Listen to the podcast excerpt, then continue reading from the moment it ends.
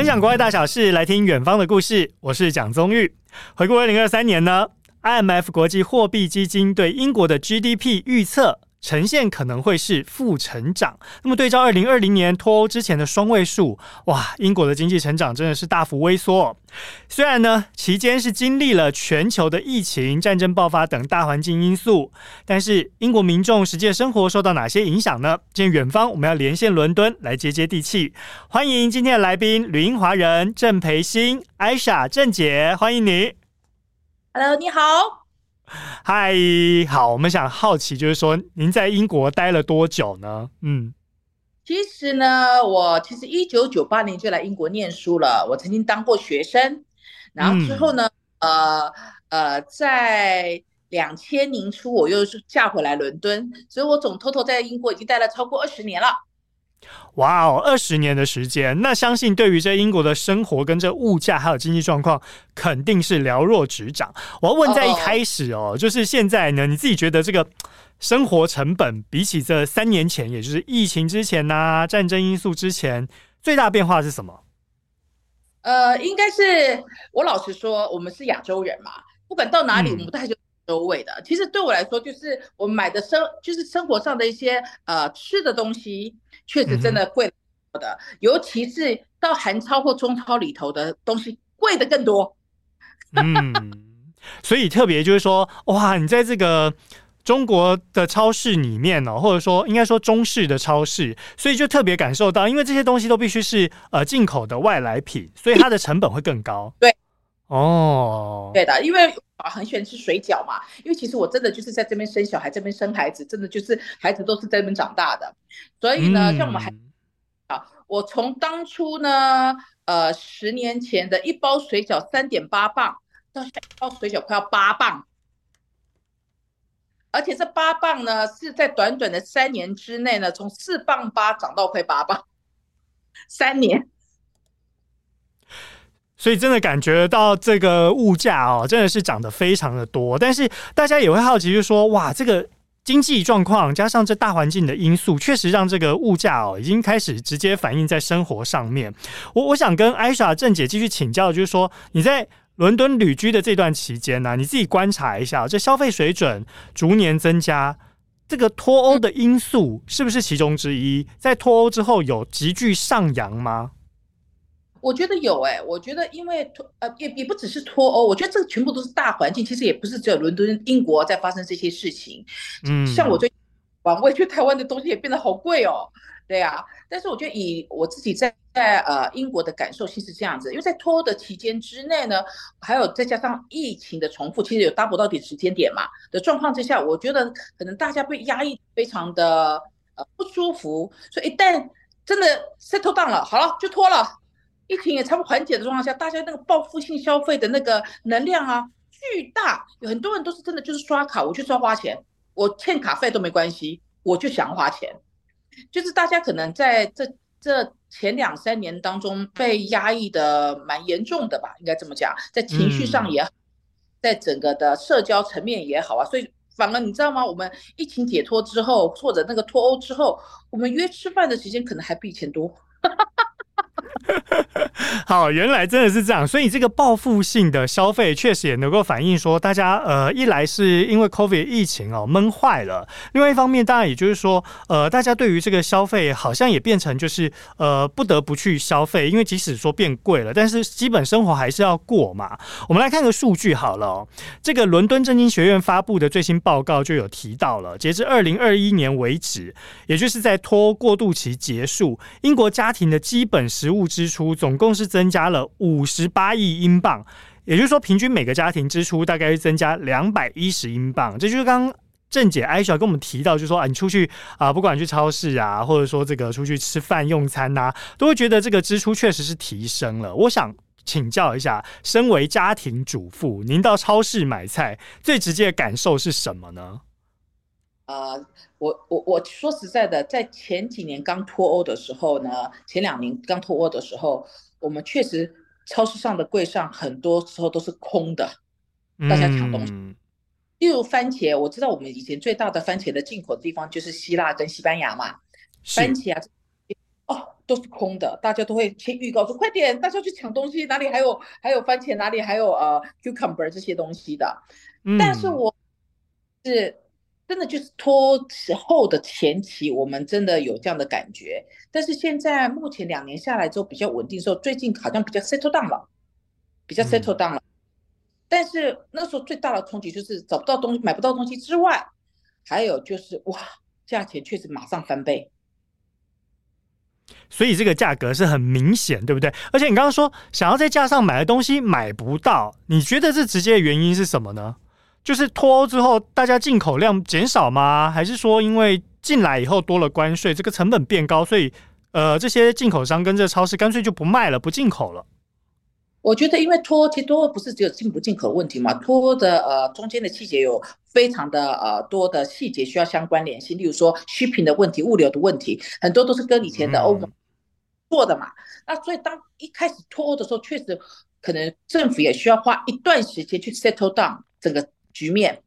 很多合约可能还没签到一半呐、啊，谈、嗯、到一半呐、啊，协商到一半呐、啊，所以确实在刚开始拖那那个我说的那一年吧，头一年确实我们的不稳定性非常的大。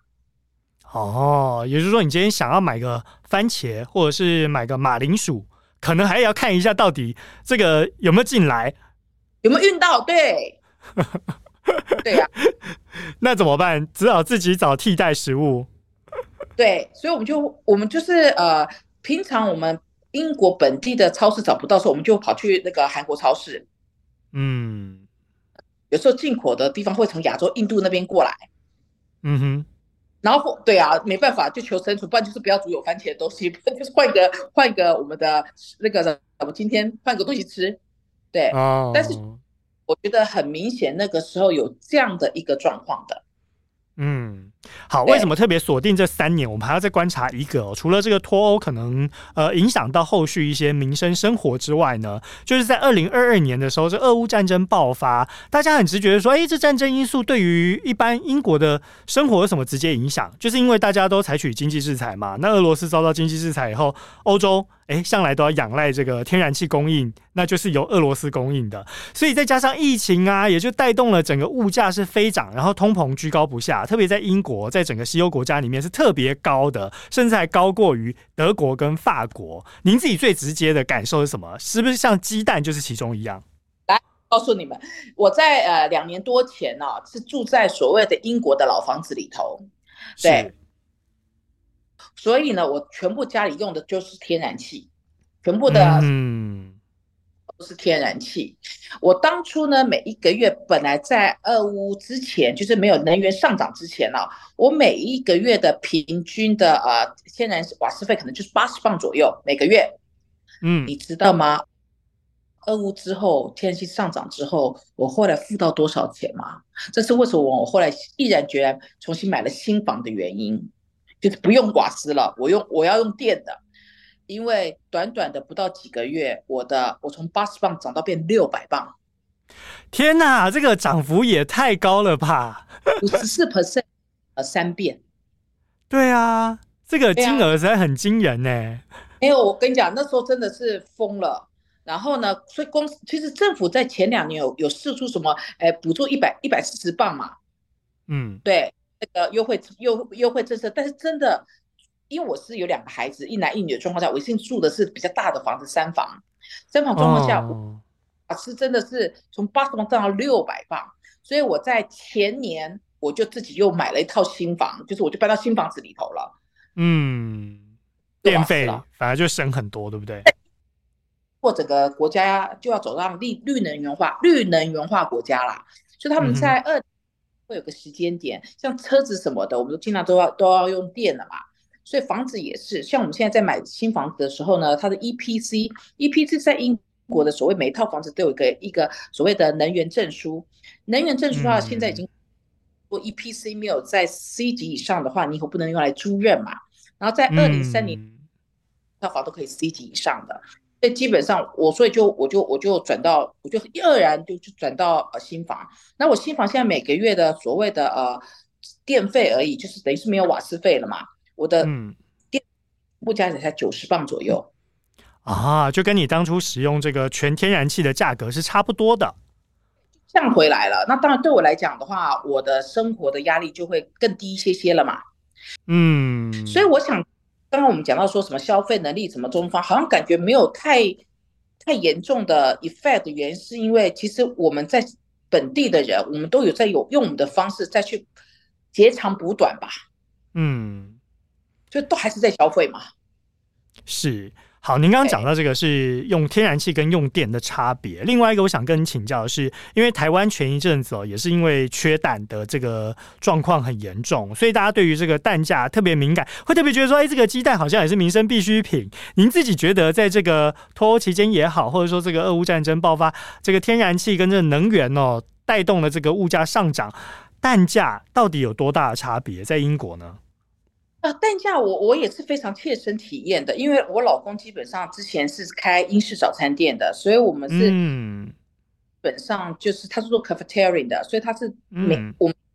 基本就是蛋嘛，早餐嘛，英式早餐嘛，对不对？嗯，我记得老公跟我抱怨的，就是为什么后来我们决定把生意收下来的原因，就是因为真的这个持有成本太高，我们其实也是在两收掉的嘛，嗯、所以呢，就在疫情前我们就。就卡掉了，因为那时候就是脱欧。我们记得我老公说，以前我们就是一一个 box 三百六十颗蛋的那个那个那个一箱 box 点来的时候，我们刚做生意的时候，像一箱三百六十颗，可能差不多二十多磅而已，就涨到已经快五十多磅了，现在一定更贵。所以那个蛋价已经是一去不复返，不光是说我自己民生家里吃，呃，然后光开店的就会造成很严重的成本问题。对，因为很简单嘛，我卖一份早餐，我即使从六磅八涨到七磅八，你要这是什么十磅，很难的。因为我们是 residential area，我们是那种 local 的地方，不是像在饭店里头的那种英式早餐的状况之下。嗯、你说实在，卖到七磅八、八磅八已经是 maximum 了。嗯，成本越高，我最后放弃的原因也就是因为相对的付出，其实进到口袋里已经不够了。以前能赚钱，现在不能赚钱了。所以您刚刚讲到这个英式早餐店，后来决定收掉。当然不光只是因为这个脱欧的问题，还有这通膨的问题。因为毕竟你涨到一定的水准，能够呃成本跟这个利润都兼顾的情况之下，你可能就没有人来消费了，对不对？是的，是的，对呀、那这个状况，大家想去探讨，就是说，那这个成本还包括哪些？除了你刚刚说的这个食材成本啊，还有能源成本，是不是也包括其他的隐形成本？嗯，很多啊，因为像大家，你就在台湾也一样嘛。我们可能就是出去的时候会用到计程车啊。嗯，我们家的交通，英国，英国现在真的，你如果过来旅游的话，你会很明显的感受到，我们真的车费蛮贵的啊。那来讲的话，从我们的公车好了，我以前当学生，一九九八年刚公坐公车的时候，那个时候才可能三十 P 吧。嗯，趟都要一点七了，一点七磅。哇，这是公车，但是大家可能觉得，哎，价格上还没有落差太大。为什么？因为我十一年前在英国念书的时候，我可能也觉得，哎，英国交通成本本来就比台湾高。不过，这当然是因为消费物价水准本来就不一样。但是，大家如果换算一下这个 percentage 的话，它其实这个涨幅是很惊人的。你刚刚说从三十 P，我们就用零点三磅去算，涨到了一点七磅，哇，这个是几乎已经涨了呃三六十八，哇塞，这个这个真的是非常高的倍数成长啊。对，这个只是呃公车，我们还有地铁，地铁也是涨得很可怕，地铁现在基本上就是二点二嘛，而且是一区的而已，嗯，所以我觉得这些成本呃在整个。不不管能源也好啦，食衣住行娱乐也好，其实的成本确实都已经压力绝对是比以前大的。是，您刚刚讲的这背后其实有一些因素在哦。我们先看一下脱欧的部分，因为脱欧呢，原本英国是期望说脱欧之后可以提升整体的竞争力，扩大欧盟以外的贸易出口值啊，提升经济发展。不过目前眼下看来，英国官方的数据显示哦，二零一六年到二零二三年，其中只有二零二零年的时候是呈现贸易顺差，其他年度大概是呈现贸易逆差的状态，幅度从两百一十亿英镑到六百八十亿英镑不等。哇，这个真的是贸易逆差，很有可能会造成英国经济也跟着受到影响跟冲击，当然也会带动物价。其中我们来看一下，就是说英国的金融时报就调查了一个，他发现说有大概七成四的英国企业仍然是以欧盟市场作为主要的市场哦，也就是说啊，原本。英国还没有脱欧之前，有一些免关税的协定啊，但是一旦脱欧之后，就像刚刚在节目一开始讲的，反而增加了很多关税跟这行政流程，跟这中间的过程都必须要花费更多的时间跟成本。所以您自己感觉到说，这个直接的冲击到底，呃，您自己在身边也好，或者说在英国国内大家看到的这个挺欧派也好，或者是这个脱欧派也好，到现在已经脱欧之后，还会有所争论吗？哎，我老实跟你说，英国是一个蛮有趣的国家。嗯、我觉得不知道为什么，我这边生活了二十多年啊，我觉得英政治的那种狂热度绝对没有我们台湾人多。大家都很冷静的看待 公共政策是吗？对的，因为其实像我们我们大部分都可以聊到，大家聊到都非常平和，就是他都还蛮尊。英国本来就是一个很人权主义国家，大家很尊重大家发言自由，你有你的意见，我有你意见，但是不会吵架。我们很少因为今天你是脱欧派，呃，坚持留在欧盟而吵架。那大家但是大家都会比较很理性的提出他自己的观感，应该这么讲。所以当初呢，你说我是脱欧派还是还是那个留欧派，我觉得都各自有优势，其实都有各各自都有优劣弊，应该这么讲。嗯，的状，嗯嗯我等着结局。我是觉得，当然脱欧这个动作是一个非常大的一个动作。它确实需要几年的时间去 settle down 的，就像你刚讲的说，呃，逆成长，呃，负成顺成长的状况之下，我其实都可以知道原因的。其实对于很多的本地的企业，为什么还是选取欧盟的状况之下？因为脱欧很简单，它最主要就是不只是进出口，我对于呃进口，我想要有一些呃所谓的竞争能力嘛，比较性嘛，我要买什么？我就一定只能跟欧盟的联盟里面的买。他今天规定要卖我多少钱，我就一定要收这个钱，对不对？嗯。但是今天脱欧之后，等于对方也不是只有一个竞争性嘛，他可能还有其他印度的一些一些农农农民们要要做我们生意的，对不对？所以，我们其实，在价钱上，我们确实是可以很多的 negotiation，就是商议的空间的。但是，可能真的有哦。也降价了，那床进价就像我刚刚讲的，这中间因为脱欧的关系，又有很多什么什么物流上面的去平档上面的一些状况之下，如果今天很多企业本地的企业会觉得说，欧洲真的就是定，我今天来不用花从印度来的时间，我多花那么比以前挣那么多一点点的成本，还是跟欧洲的啊，但一定是比别以前便宜的。嗯，这个确实就是大家会去讨论的。不过你刚刚。您刚刚这样讲完，大家其实也会比较好奇。你说，哎，在大家对于这公共政策的讨论，在英国大家是彼此尊重、相互包容，然后也相对平和。当然了，台湾的大选也才刚落幕啦，所以其实台湾也很包容跟尊重彼此，只是说，哎，可能大家对于立场不同，会比较激动一点。啊，我都不敢发言。可是毕竟台湾的选举也是很热闹，才能够吸引这么多国际媒体的关注啊，对不对？对，我觉得就是那个好，对。嗯，您刚刚提到就是说，我们在讨论这个，呃，不管你是支持留欧，或者说你是支持这个脱欧的，我们来看一下，在您住的这个城市，也就是伦敦市哦，现在要争取连任的这伦敦市长 Sadiq Khan 他就说了，他说这个脱欧造成的损失啊，经济损失啊，估计达到了一千四百亿英镑，而且呢，就业机会减少了两百万之多，而且他也特别强调，半数是集中在什么金融服务业跟建筑业，所以呢，这个 Sadiq Khan 他就特别呼吁。政府中央政府了啊，应该紧急重建跟这个欧盟的关系啊，来遏制损失。当然，这是他个人挺欧派的立场。我们想从一个角度来看，就是您也在房地产业工作很多年了，当然跟这个建筑业还有开发商是息息相关。依照您的观察，这个脱欧之后啊，刚刚特别讲到了，其中受到影响的半数工就业机会是这个建筑业跟金融业嘛。那您自己看这个建筑业的就业情况，脱欧之后有出现明显的变化吗？我老实说，其实大家都知道，现在英国的房产非常的拮据，就是我们的房源非常稀缺。那稀缺的状况越开越少，嗯、那项目越开越少的原因也是很多的开发不是只有说今天因为贷款的关系、贷款利息的关系，它能负担成本成本较高的原因，嗯、最主要也是找不到人建。啊，没有工人，没有工人，对的，因为其实我们在。嗯其实说实在的，英国绝大部分像一些比较大型的开发，你只要进去看房子的时候，你看到那些包工基本上都是东欧人居多，罗马尼亚人啊，啊，斯洛伐克人，甚至有一些呃苏联人，对，嗯哼，哎，所以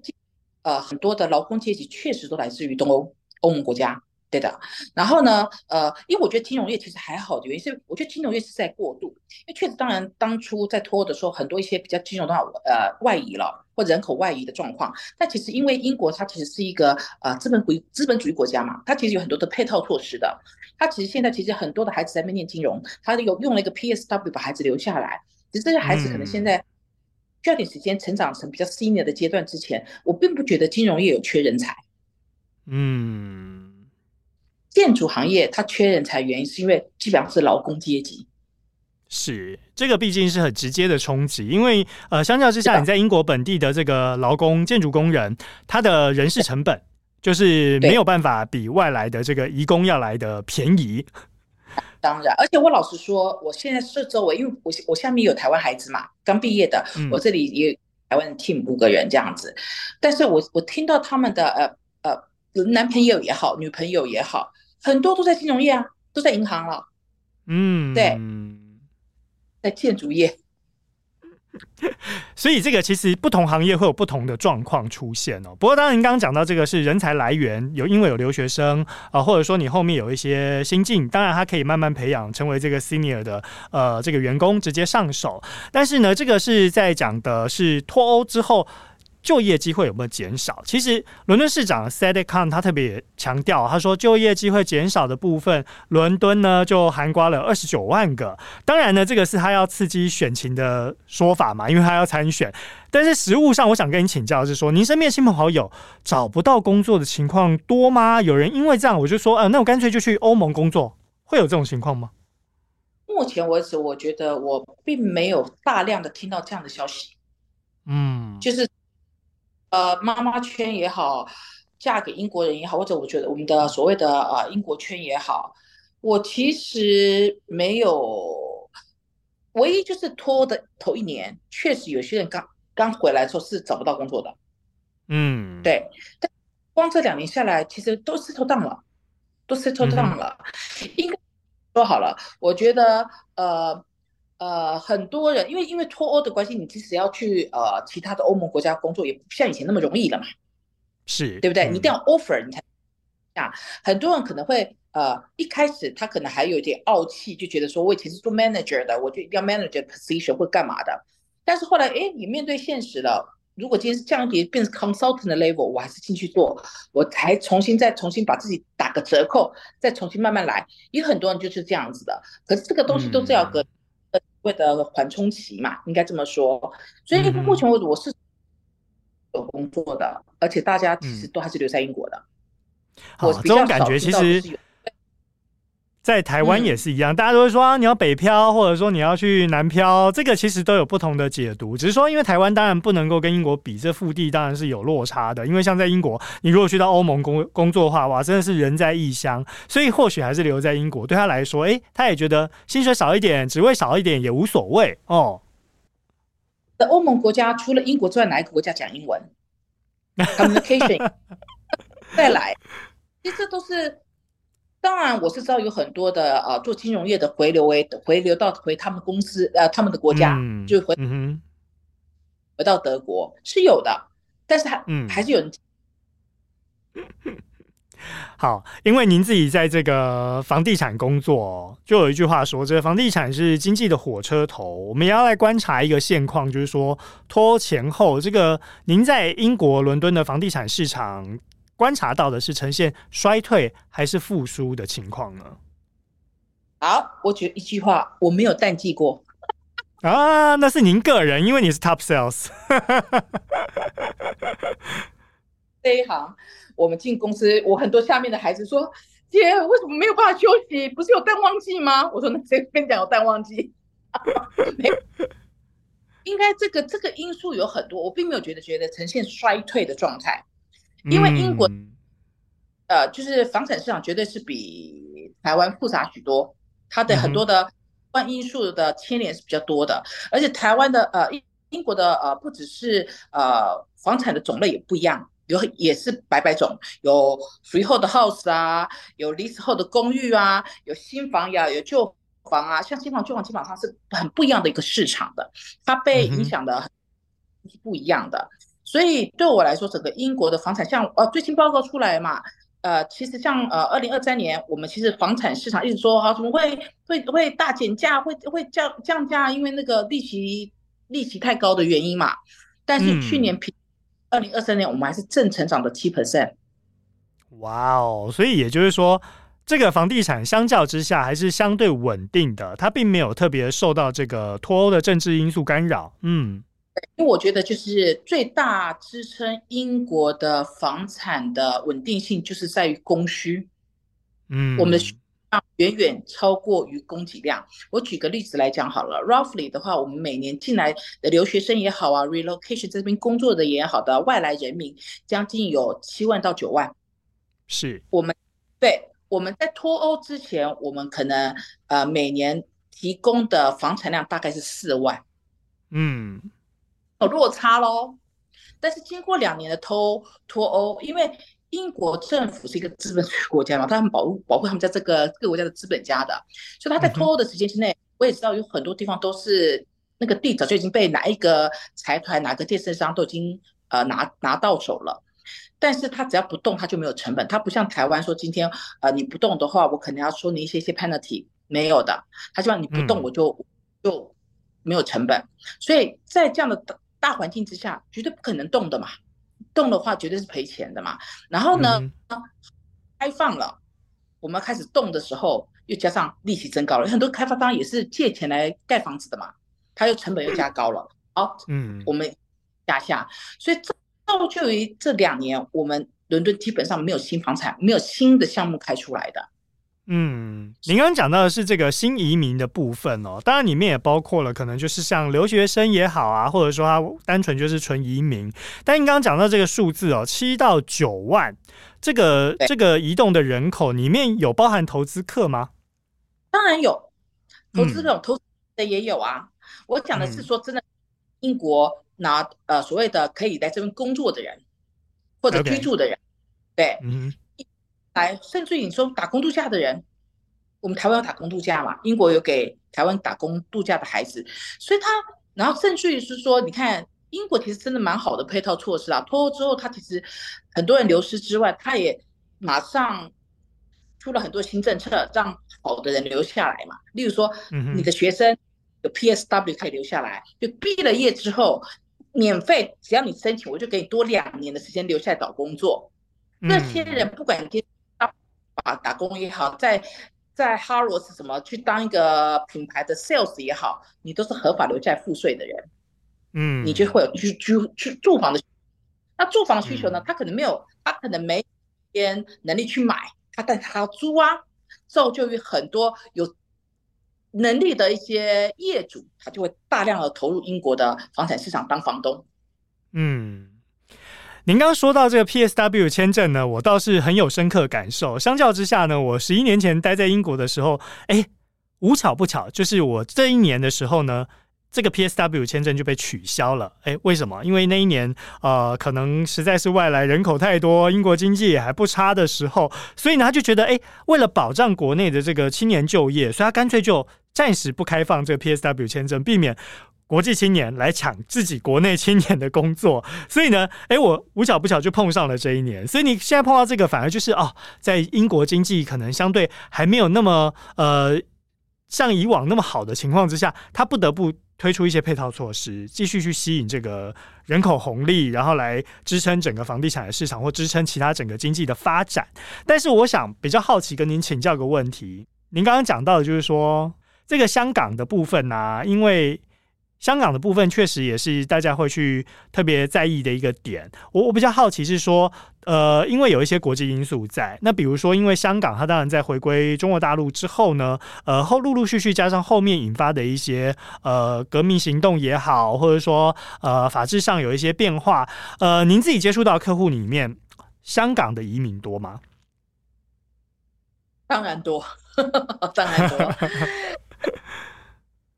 陆续就是革命的时候呢，然后再加上当然现在亚太局势不稳定的情形之下，确实前两年啊，呃嗯、我们大批的移入的呃居民就是香港人，嗯哼，然后香港也是因为政府就是英国政府那时候因为他们的 rever 他们的革命那个状况，他们他们在抗争的状况之下，他们试出了 BNO 签证嘛，British Born 所以造就于很多有这样资格人，以前可能没有想要又用到的这些人，觉得哎，为了下一代，我想要给孩子呃比较稳定的个呃成长的环境，他们就走了这个方向。所以我基本上我也有发现说，BNO 来的人民的年年龄层哦，大概是介在差不多三十岁到五十岁这个年龄阶段人是居多的，就是开始，嗯、大部分很多人都是已经结婚了。一的有家庭或者开始要有家庭的人，为了下一代的计划而来到英国，所以造就于这些外来人，除了刚刚我说的学生啊，或者是因为工作外派来，或者是投资移民过来的话，确实这两年 BNO 的人进了不少。嗯。这么看起来，也就是说，支撑这个房地产的部分，确实就是这是其中一个一个一个主力啦哦。但是另外一个就是说，外来移民之外，诶，能不能支撑起接下来这个经济发展，其实还是需要再观察一下，对不对？呃，我其实还蛮乐观的，原因是什么？嗯、因为我呃，现在整个大环境，全球的大环境的因素，你看最近日本的天灾啊，嗯，你说。啊，最近对大选完了，但是我不能不说的就是，其实我们的台湾局海的呃台海的情势，OK，嗯、啊，这些状况之下，其实造就于其实英国其实蛮 lucky 的，其实英国的地理环境其实还蛮优越的，我觉得，就是它也是一个小，然后、嗯、今天要用跨海来打我也也很难打。你有没有发现一件事情，在欧洲的很多的内战里头，英国已经将近一千年没有内战了，嗯哼。没有自己在乱自己的应该的状况之下，或革命什么的的原因，就是它有很多的因素，其实还蛮优越的，而且他们没有所谓的天灾嘛，我们没有地震，我们没有现在开始有一些 storm，但是我们没有什么台风这些东西来去影响海啸，所以它的居住环境基本上还是一个蛮稳定的状态之下。造就于这几年，我有发现一件事情是，其实我们的呃所谓的呃移民人口。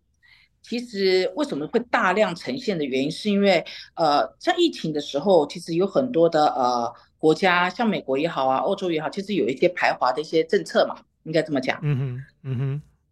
转个上来来英国，所以英国好像没有你有没有发现一件事情？你自己觉得英国这个名词或伦敦来居住这个名词，好像在近几年突然间大家都在聊了。以前大家、嗯、大家以前聊的都是什么？加拿大、澳洲、日本、美国。很少人在聊要去英国，我要去英国自产哦，我要把孩子送到英国去哦，其实比较少的。嗯哼，实际上英国我觉得还蛮有优势的，就去接受这些所谓的哎结果，应该这么讲。然后再加上你看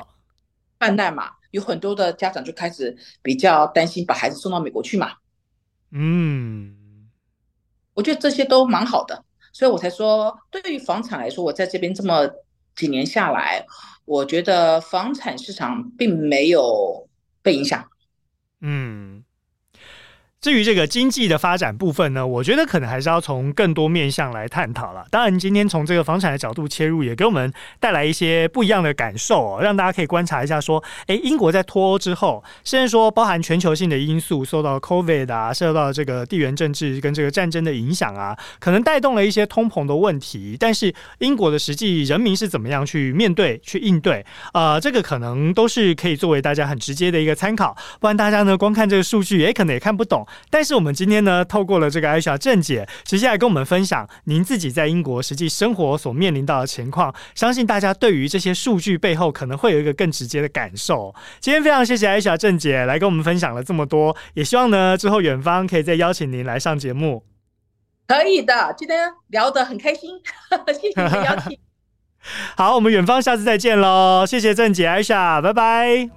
拜拜。精彩的报道，请搜寻 VIP u 点 com 联合报数位版，邀请您订阅支持。